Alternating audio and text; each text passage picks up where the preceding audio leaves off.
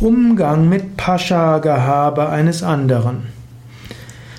Angenommen, du in deiner Umgebung ist jemand, der hat ein Pascha-Gehabe. Er will, dass andere ihn oder sie irgendwo bedienen. Gut, Pascha ist typischerweise ein Mann, also er will, dass andere ihn bedienen, insbesondere andere Frauen. Oder Frauen. Wie gehst du damit um? Es hängt jetzt davon ab.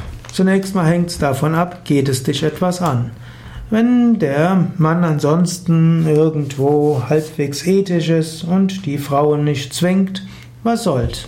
Unterschiedliche Menschen sind unterschiedlich, Menschen haben unterschiedliche Freuden durch unterschiedliche Herangehensweisen. Wenn du das Gefühl hast, dass dort die Not von Frauen ausgenutzt wird, dann musst du das vielleicht irgendwo einem Verantwortlichen sagen, vielleicht auch zur polizeilichen Anzeige bringen.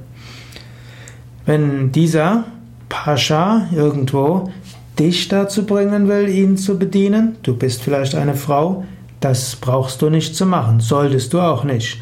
Normalerweise gilt, Menschen sollten auf gleichberechtigter Ebene nebeneinander stehen und selbst ein Chef sollte seine Mitarbeiter mit Respekt behandeln.